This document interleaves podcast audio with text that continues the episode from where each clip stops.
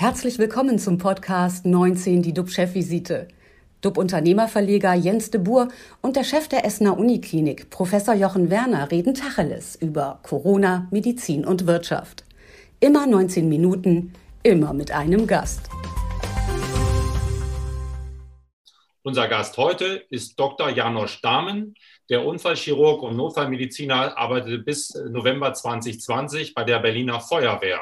Jetzt ist er für die Grünen im Bundestag und vertritt seine Partei im Gesundheitsausschuss. Janosch Dahmen sagt, wir sollten einen dritten Weg zwischen Lockerung und Lockdown gehen, indem wir uns gerade im Bereich der elementaren sozialen Kontakte oder auch im Bildungswesen Dinge trauen. Guten Morgen, Herr Dahmen. Schönen guten Morgen. Vielen Dank für die Einladung.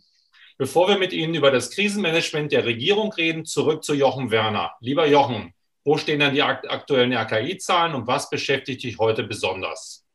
Ja, es ist Tag 128 des deutschen Lockdowns im fünften Folgemonat. RKI sagt 4252 Neuinfektionen. Das sind 309 mehr als vor einer Woche. Also dieser Seitwärtstrend leicht nach oben hält an. 255 ähm, Menschen sind an oder im Zusammenhang mit Covid-19 verstorben. Die Inzidenz wird angegeben mit 67,5. Wie sieht es bei uns in Essen aus?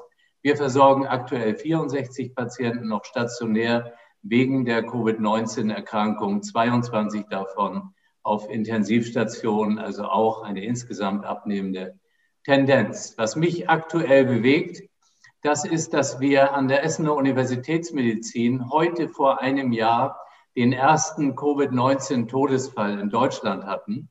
Zugewiesen wurde uns damals die 89-jährige Patientin wegen deutlicher Durchfälle. Damals hatte man der Durchfallsymptomatik bei Covid-19 noch nicht die Rolle beigemessen, die ihr aus heutiger Sicht zusteht. Bei der ergänzenden Bildgebung der Lunge bot sich dann das typische Bild für diese Covid-19-Erkrankung. Der Zustand verschlechterte sich über die Folgetage und letztendlich dann am 9. März verstarb die Dame leider bei uns im Lungenversagen. Seitdem sind bei uns 297 weitere Patientinnen und Patienten an oder im engen Zusammenhang mit Covid-19 verstorben. Das Durchschnittsalter lag dabei bei 73 Jahren. Die älteste Verstorbene war 100 Jahre und die jüngsten einmal 23 und zweimal 26 Jahre. Dies zeigt letztendlich, dass es doch immer noch eine unberechenbare Erkrankung ist und ähm, ja, dass wir eigentlich von Tag zu Tag weiter zulernen können. Ich freue mich heute auch riesig auf unseren Gast, kommen bei Dr. Janosch Dahm zum einen medizinische und zum anderen politische Kompetenzen zusammen. Und hier dürften wir sicher das eine oder andere aus der Gesundheitspolitik auch erfahren. Vorher aber noch der Bogen zu dir, lieber Jens. Was beschäftigt dich aktuell? Ja, mich beschäftigt die Kritik des Apothekerverbandes am Verkauf von Selbsttests bei Discountern und in Drogerien. Der Verband möchte die nämlich nur in Apotheken abgeben. Der Grund, weil dann Fragen beantwortet werden können. Ich denke, wer Fragen hat, wird den Test ohnehin in der Apotheke kaufen. Ich halte nichts davon, Tests quasi wie verschreibungspflichtige Medikamente zu behandeln. Wir brauchen ein breites Angebot und Wettbewerb, um aus der Krise zu kommen. Bei der Testbeschaffung waren ja Aldi und Lidl schneller als Gesundheitsminister Spahn. In Berlin basteln sie immer noch mit einer Taskforce daran, die äh, Tests zu bekommen. Der Unternehmer geht derweil ins Risiko und hat die Tests schon in den Regalen bestellt, als sie noch gar nicht zugelassen waren. Wir wären im Krisenmanagement schon viel weiter, wenn wir weniger das Denken des öffentlichen Dienstes hätten und mehr unternehmerische Kreativität. Andere Länder machen das ja auch so. In den USA gehen erfolgreiche Unternehmer in politische Ämter und bringen privatwirtschaftliche Dynamik mit. Sie verdienen im Staatsdienst einen Bruchteil und zocken auch keine Provisionen ab. Es ist ihnen eine Ehre, ihrem Land zu dienen. Wir haben heute einen neuen in der Berliner Politik zu Gast. Nochmals herzlich willkommen, Janosch Dahmen. Wäre das für Sie vorstellbar, das Krisenmanagement mit mehr kreativem Unternehmertum zu verbessern? Hakt es daran? Ja, ich glaube, ähm, in erster Linie hakt es gar nicht so sehr an einer Dialektik zwischen wirtschaftlichem Denken auf der einen und ähm, äh, politischem Denken auf der anderen Seite. Was ähm, uns meines Erachtens total fehlt, ist eine insgesamt viel stärker operative Bewältigung der Krise. Bisher haben wir ja erlebt, dass sowohl ähm, auf Ebene des Bundes als auch der Länder sehr stark ähm, das Verständnis von Krisenmanagement eines war, was sich darauf beschränkt hat, den Rahmen zu setzen, ähm, vielleicht Beschaffungen zu tätigen, aber im konkreten Doing und in Taskforce-Strukturen zu arbeiten, in ähm, ähm, ja auch ähm, ressortübergreifenden ähm, Strukturen zu arbeiten und nicht in Zuständigkeitssilos zu verharren. Ähm, da ist ähm, jetzt gerade in der Krise, vielleicht auch im Alltag, aber jetzt besonders sichtbar, ähm, ein äh, starkes Limit dessen, wie Politik ähm, Probleme, mit denen man konfrontiert ist, angeht.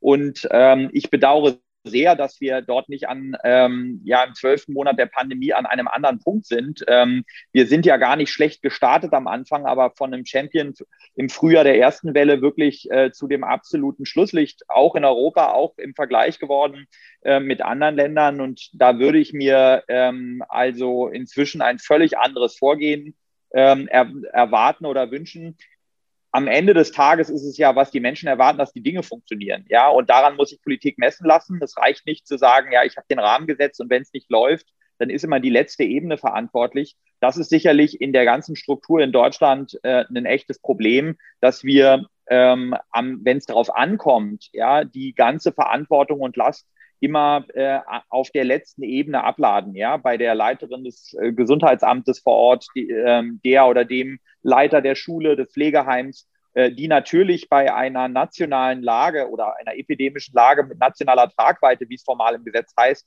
ähm, natürlich ähm, überfordert sind, nicht wegen Kompetenzen und äh, nur mangelnden Ressourcen, sondern einfach, weil die Herausforderung eine viel zu umfassende ist.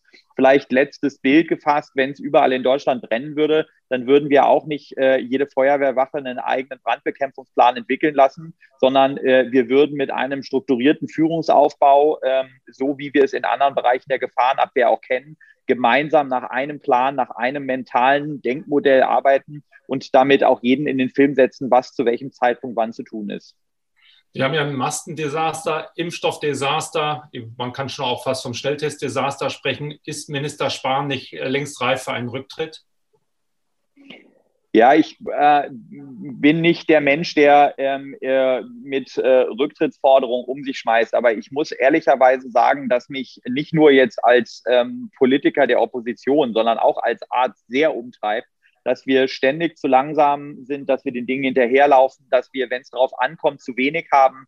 Ähm, das sind Dinge, die, ähm, wenn man sagt, ähm, wir reden über allgemeine politische Prozesse, ähm, vielleicht manchmal ähm, so sind, aber jetzt, wenn es um Menschenleben geht und im Moment versterben ja immer noch 2000 Menschen jede Woche, ja, dann muss man sagen, ist es inakzeptabel. Und es ist auch inakzeptabel, wenn wir einfach sehen, wie viel ja, Lernzeit jetzt auch in den letzten zwölf Monaten hinter uns liegt. Das ist ja nicht so, dass die Erkenntnisse, um die es geht, alle neu sind, sondern die liegen als Fakten ja seit Monaten auf dem Tisch. Und äh, da reicht es einfach nicht zu sagen, ja, ähm, äh, die Schuld immer an irgendjemand anders zu schieben, sondern wenn man dann Bundesgesundheitsminister ist und an der Spitze dieser Krise steht, dann muss man auch sagen, ich stehe dafür ein, ich bin dafür verantwortlich und wenn es nicht läuft, dann trage ich dafür die Verantwortung. Punkt.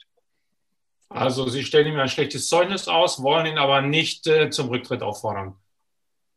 Ja, ich bin, wie gesagt, also das habe ich ja eingangs gesagt, ich glaube, ähm, äh, äh, wer Verantwortung trägt, ja, der sollte auch selbst wissen, äh, wenn man nicht mehr in der Lage ist, äh, die Dinge vernünftig zu lösen. Ja, im Moment bin ich nicht derjenige, der schreit, Rücktritt hin oder her. Mir wäre mehr, mir, mehr, mir wäre lieber, die Arbeit, äh, die notwendigerweise gemacht würde, würde auch jetzt endlich mal getan.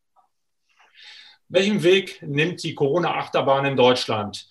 Wir stehen an einem Scheideweg. Wenn Lockerungen Mutante die Fallzahlen steigen lassen, müssen wir uns denn nicht von der Notbremse beim Lockdown verabschieden? Also ähm, die ähm, Mutante ist eine elementare Gefahr. Die ist äh, deswegen gefährlicher, weil übertragbar und weil auch das Erkrankungspotenzial im Einzelnen äh, höher zu sein scheint. Und faktisch ist es so, dass Notbremsen, die erst dann greifen, wenn wir vor die Wand gefahren sind, äh, das sind schlechte Notbremsen und von denen sollte man sich verabschieden, sondern wir sollten im Moment, wenn überhaupt, nur ähm, sehr punktuell und mit einem funktionierenden Sicherheitsgeländer, vor allem bestehend aus systematischem Schnelltesten, FFP2-Masken und einer deutlich digitaleren und agileren Kontaktnachverfolgung ähm, dann auch nur da öffnen, wo das entsprechend greift und die Fallzahlen niedrig sind.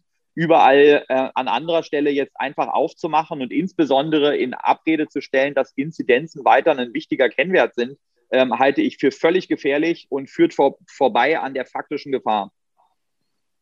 Also wir werden ja davon ausgehen, je mehr Tests und Schnelltests da sind, desto mehr wird entdeckt. Und das nochmal, wir, wir sind sozusagen, wir lockern. Wir können ja die ersten Läden auch in Schleswig-Holstein und überall haben schon geöffnet. Von daher werden wir doch eine andere, ja, eine andere, Steuer, andere Steuerungsmechanismen suchen und finden müssen, oder? Welche sehen Sie da? Welche, woran können wir uns orientieren? Ja, also wie angedeutet äh, bin ich niemand, der sagt, äh, also die Inzidenzen taugen jetzt nicht mehr, sondern wir müssen äh, faktisch sagen, eine ähm, Inzidenz gibt Neuerkrankung an. Ähm, jede Neuerkrankung bedeutet für denjenigen, der neu erkrankt ist, dass er entweder schwer krank werden kann oder versterben kann oder ein Leben lang schwere Folgen erleiden kann. Ähm, dieses Risiko ist auch im zwölften Monat faktisch genauso vorhanden, wie es in den Monaten vorher war. Und das heißt also, wir müssen, äh, indem wir mehr testen und dann möglicherweise auch äh, besser Infektionsketten aufdecken, einfach ähm, äh, die Infektionen frühzeitiger unterbrechen und eindämmen. Das bleibt das Gleiche wenngleich ich sage, das allein ähm, äh, taugt ähm, äh, ähm, nicht oder wir wären effizienter dran, wenn wir andere äh, KPIs, also ähm, Kennzahlen, wie beispielsweise der Bereich der, des R-Werts in seiner Dynamik, im Bereich der ähm, Auslastung der Intensivstationen zum Beispiel den Anteil von Covid-19-Intensivpatienten gegenüber anderen Intensivpatienten uns mit anschauen und es so wäre, dass wir letztlich im Kern ähm, uns ähm, äh, auch anschauen, äh, wie entwickeln sich wo welche Impfzahlen, insbesondere in den Risikogruppen, um ein besseres Risikoassessment letztlich vornehmen zu können. Ja, wir haben ja, sagen wir mal, zur, zum Aufmachen, zum leichten Aufmachen eigentlich keine andere Wahl, weil wir müssen ja auch sehen, dass die Wirtschaft, dass die Läden kaputt gehen, dass psychische Probleme da sind, äh, dass die Leute natürlich auch irgendwann mal es nicht mehr so aushalten. Von daher, Jochen, hast du eine Idee, was wir machen können für die nächsten Wochen? Äh, Österreich hat es vorgemacht, da gehen die Zahlen nach oben, aber man bleibt dabei. Äh, was was gibt es für, für, für Ideen, was wir machen können, um diesen März, den April einigermaßen in den Griff zu kriegen?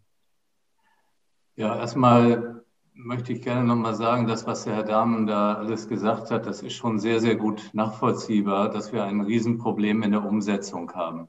Und das ist ja eigentlich erschreckend. Und äh, wenn man dann noch die Geschichte von Herrn Dahmen sieht, dass er bei der Berliner Feuerwehr war, wo es eben dann auch direkt um Umsetzung geht, weil ab einem bestimmten Zeitpunkt kann man nicht mehr groß debattieren, ähm, dann, dann ist das schon ernüchternd. Jetzt kommen wir zu den Tests, ähm, Schnelltests.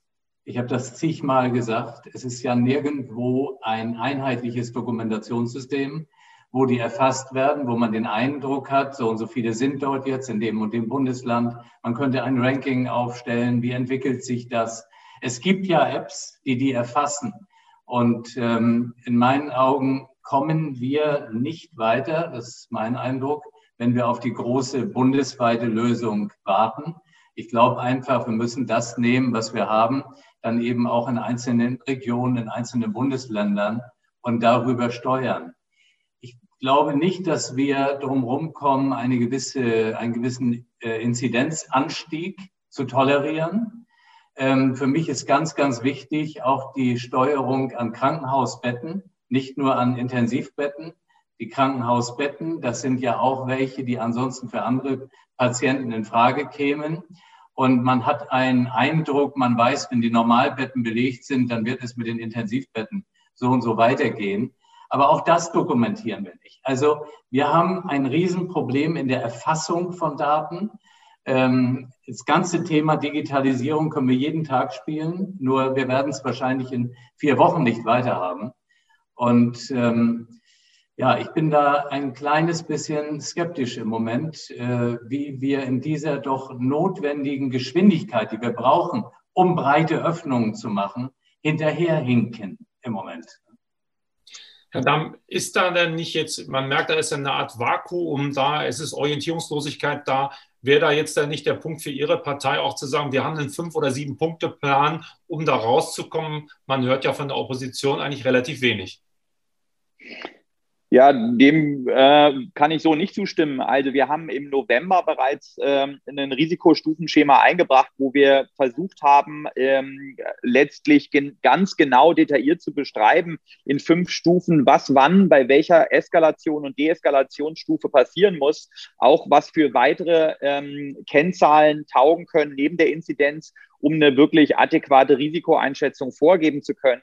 Wir haben im Dezember bereits einen Antrag eingebracht, der das Schnelltesten sowohl was Produktionskapazitäten angeht, was Zulassungsverfahren angeht, aber auch was Anpassung der nationalen Schnellteststrategie angeht, ähm, konkrete Vorschläge gemacht hat, um die Lage ähm, besser in den Griff zu kriegen und um ähm, in dem Pandemiebekämpfungsschema letztlich voranzukommen. Wir haben im Kern erklärt, es gibt eigentlich fünf Säulen, wo wir besser werden müssen in der Pandemiebekämpfung. Es sind ähm, in den pharmakologischen Interventionen natürlich vor allem das Impfen, äh, wo wir äh, wirklich vom Fleck kommen müssen und in so einen 24-7-Modus kommen müssen, um da wirklich schneller zu werden inakzeptabel ist, dass Impfstoff in Deutschland irgendwo rumliegt und nicht verimpft ist. Da brauchen wir so ein Benchmark. Ähm, wenn Impfstoff auf deutschem Boden eintrifft, muss der nach 72 Stunden verimpft sein, um wirklich einen Modus zu kriegen, okay, was ist denn eigentlich die Erwartungshaltung, die da da ist?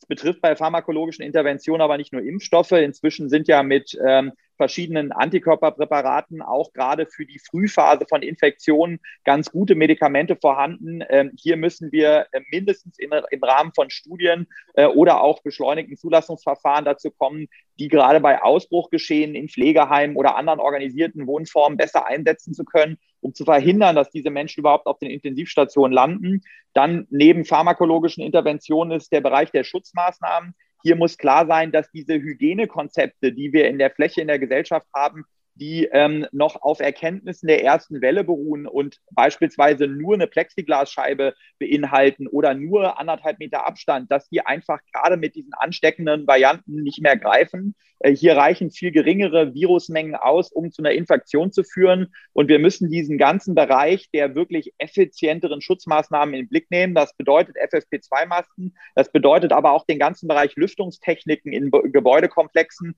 die dazu führen, dass äh, wenn Menschen selbst alleine im Büro sitzen, aber eine schlechte Lüftungsanlage haben, einfach sich aneinander anstecken, weil die infizierte Luft einfach immer nur ins nächste Büro gepustet wird. Also Riesenkomplex, der wirklich ehrgeizig angegangen werden muss. Und beim Bereich jetzt testen, mal jenseits der Schnelltests, ist es so, wir müssen wirklich viel, viel besser sequenzieren. Klar muss sein, dass wir nahezu alle PCR sequenzieren. Das hat nicht nur was mit epidemiologischem Monitoring zu tun, sondern das ist vor allem wichtig, weil erkennbar sein, es so sein wird, dass wir Updates, also Auffrischimpfungen von den Impfstoffen im Verlauf brauchen und nur wenn wir ein wirklich gutes Lagebild molekulargenetisch davon haben, welche Varianten in Deutschland gerade wie wo ausgebreitet sind, kriegen wir im Verlauf auch die Impfstoff-Updates, die wir wirklich passend brauchen, um dann im Verlauf auch vernünftig geschützt zu sein. Das heißt, da, da geht es jetzt schon wieder darum, vor die Lage zu kommen und den nächsten Schritt mitzudenken. Ja, und im Bereich Kontaktnachverfolgung, da ist es absolut inakzeptabel, warum wir letztlich ähm, einen äh, Steady State mit der Corona-Warn-App trotz brutalen Mittel, die in den Bereich geflossen sind, haben. Was wir doch erkennbarermaßen brauchen, gerade wenn wir über Öffnung reden, ist eine Clustererkennungsfunktion, die beispielsweise die Luca-App ähm, super umgesetzt hat. Das ist nicht die einzige, gibt es noch eine vergleichbar andere Anwendung, die uns da total helfen würden zu sagen, okay, wenn Kontakte dann aber vernünftig im Blick genommen, sofort nachvollziehbar und Daten auch übertragbar an die Gesundheitsämter, um wirklich dann, wenn was oh. Aktion an welcher Stelle wie eingefangen. Damen, ein ganz kurzer Punkt nochmal, wenn mich das wirklich beschäftigt. Sie sind im Gesundheitsausschuss. Kommt da zum Beispiel äh, Ihre Kompetenz äh, zum Tragen, wenn Sie sagen, es geht um die Entwicklung einer Teststrategie? Wird sowas in dem Gesundheitsausschuss erarbeitet oder wie, wie ist es?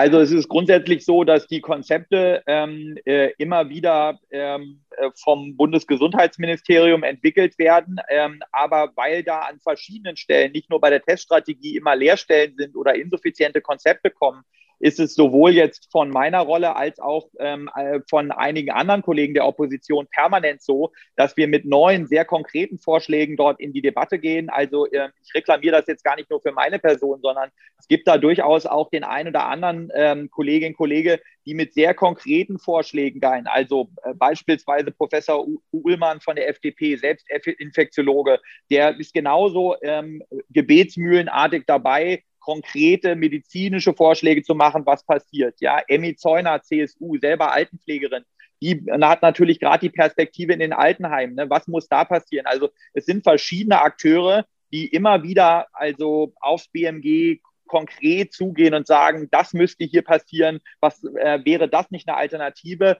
Aber ich muss schon sagen, also ich bin nicht nur ungeduldig mit dem Tempo und unzufrieden, dass es nicht schnell genug geht, sondern ähm, was mich vor allem stört, ist, dass es die ganze Zeit eine Denke gibt, ähm, dass es irgendwie die eine Magic Bullet gibt, mit der man diese Pandemie erlegt, ja. Und ich meine, jeder, der Medizin kennt, weiß, es gibt nie nur eine Lösung und ein Medikament, sondern gerade bei so tückischen Erkrankungen wie Covid-19 und pandemischen Erkrankungen muss es immer ein Maßnahmenbündel sein, sonst wird man nie erfolgreich sein. Und dieses immer auf einen Weg setzen, das andere aus dem Blickfeld verlassen, dort nicht weiterkommen, dann feststellen, die eine Strategie funktioniert nicht und wieder hinterher zu rennen, das macht einen wahnsinnig, macht mich verrückt sozusagen und ähm, ist sicherlich auch ein Punkt, an den ich mich ähm, auch jetzt ähm, im äh, Monat vier im Parlament bisher nicht gewöhnen kann.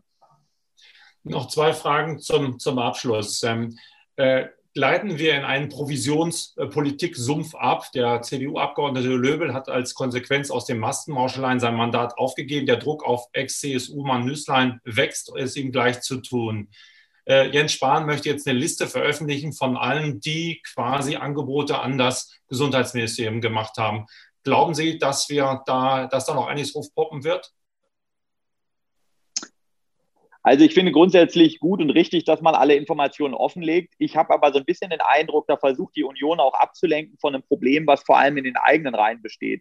Die Union ist seit Jahren ähm, äh, in der Regierung und natürlich deswegen besonders interessant da, äh, dafür, ähm, äh, also für bestimmte Wirtschaftsunternehmen sich versuchen, daraus einen Vorteil äh, zu besorgen.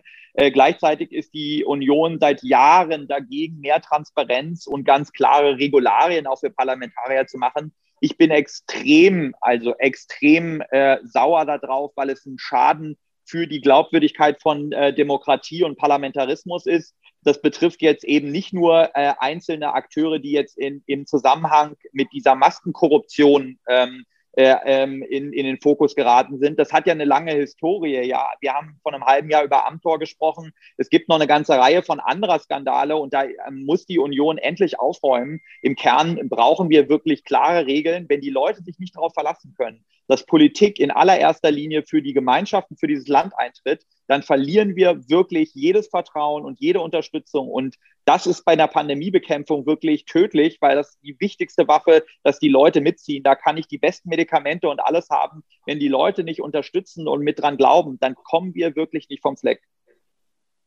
Also wir haben ja jetzt im Prinzip vier Desaster. Wir haben ein Provisionsdesaster, ein Testdesaster, ein Mastendesaster und ein Impfstoffdesaster verkommen wir so ein bisschen auch zu einer Republik, einer Bananenrepublik, weil wir kommen ja eigentlich aus dem, äh, aus dem Mindset, ein Land der Ideen zu sein, wo wir stolz darauf sind, ein Land der Patente und jetzt erleben wir sowas. Glauben Sie, dass das in der Psyche der, der Deutschen irgendwie Schaden nimmt, dass man da jetzt auch resigniert?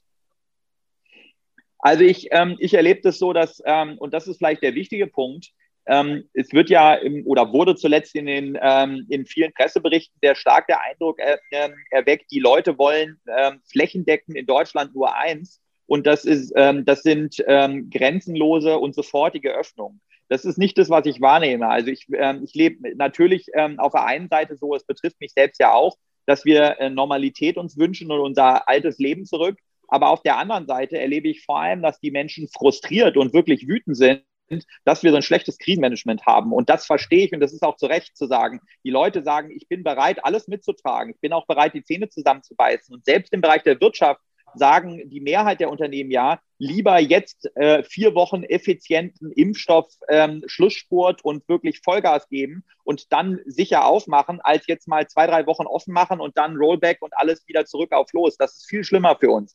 Und im Kern sozusagen, da müssen wir doch ansetzen zu sagen, zu erwarten, wir brauchen wirklich einen 24-7-Modus beim Impfen. Wir müssen wirklich flächendeckend jetzt schnell testen. Wir brauchen wirklich gute Schutzmaßnahmen mit flächendeckendem Maskeneinsatz. Und bei dem Thema Korruption, und ich glaube, das ist ja kein Provisionsdesaster, sondern muss sagen, es ist ein Korruptionsskandal, den die Union und zwar quer durchs Land da angezettelt hat. Da muss wirklich aufgeräumt werden, weil wenn wir da die äh, Glaubwürdigkeit von Politik untergraben, dann können wir uns nicht nur in der Pandemie, sondern bei allen anderen Sachen wirklich ähm, äh, einpacken und können sagen, dann kriegen wir die Leute nicht mehr überzeugt. Und wirklich den Teil, den muss die Union aufräumen. Da bin ich wirklich, wirklich sauer.